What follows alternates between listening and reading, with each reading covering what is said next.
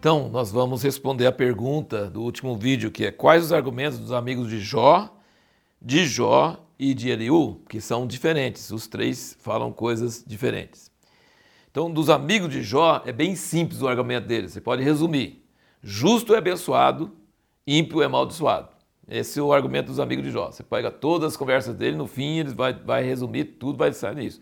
Deus abençoa o justo e amaldiçoa o ímpio. Se você tem problemas, é porque você deve ter feito alguma coisa errada. Então, esse é o argumento deles. O argumento de Jó, qual é o argumento dele? Não adianta ser justo, porque a mesma coisa acontece com todos. Ele está dizendo assim: eu fui justo e não fiz nada errado, e olha o que aconteceu comigo. Então, não adianta.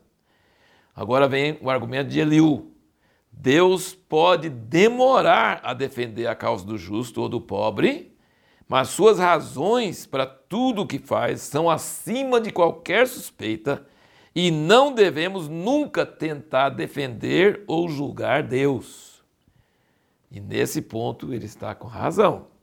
Ele pode ser que o justo sofra, mas se Deus permite que o justo sofra, Deus tem suas razões e Deus é bom e Deus não faz as coisas de qualquer maneira. E Deus não é injusto. Então, e você, como homem, como ser humano, não pode questionar Deus e querer que Ele preste contas a você do que Ele está fazendo. Você pode não entender, mas você não pode julgar Ele, ou também, como os amigos de Jó estavam fazendo, defender Ele com argumentos falsos, dizendo que você deve ter pecado. Ele não tinha pecado para provocar isso aí.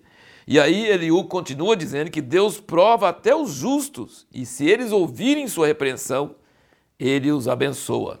Vamos ver só um trechinho aqui no capítulo 36, no versículo 7. Do justo não aparta os seus olhos, antes com os reis no trono os faz sentar para sempre, e assim são exaltados, que era o caso de Jó antes, né? E Deus não apartava os seus olhos dele, punha ele com os reis no trono, fazia ser exaltado e tal.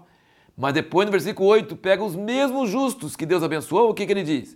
E se estão presos em grilhões e amarrados com cordas de aflição, então lhes faz saber a obra deles e as suas transgressões, porquanto se tem importado com soberba, e abre-lhes o ouvido para a instrução, e ordena que se convertam da iniquidade. E são justos, tá vendo? São justos.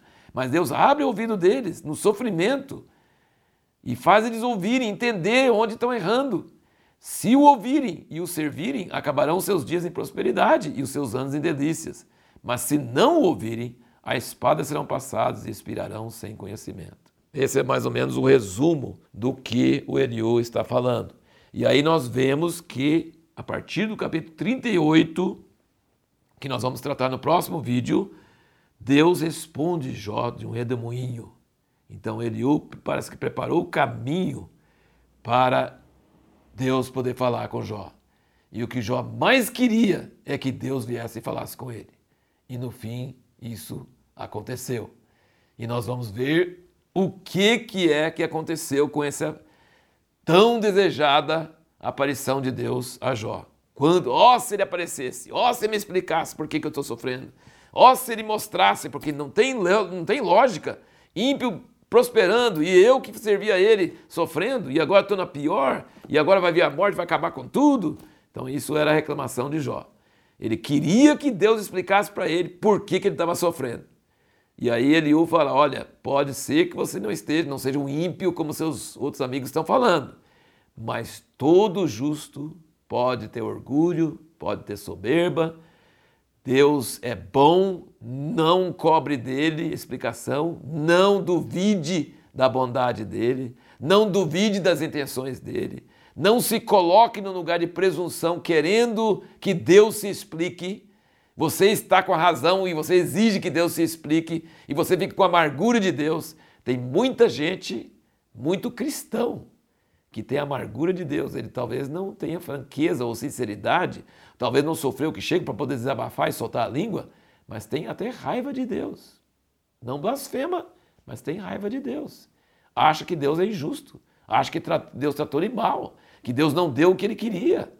Cuidado com isso aí. Cuidado com isso aí. Agora, é melhor do que ser um religioso que fala palavras bonitas, palavras legais e bonitos espirituais, mas no fundo tem o coração ardendo em amargura, em tristeza e não é sincero e não abre o coração e não fala essas coisas. Deus gosta de pessoas sinceras.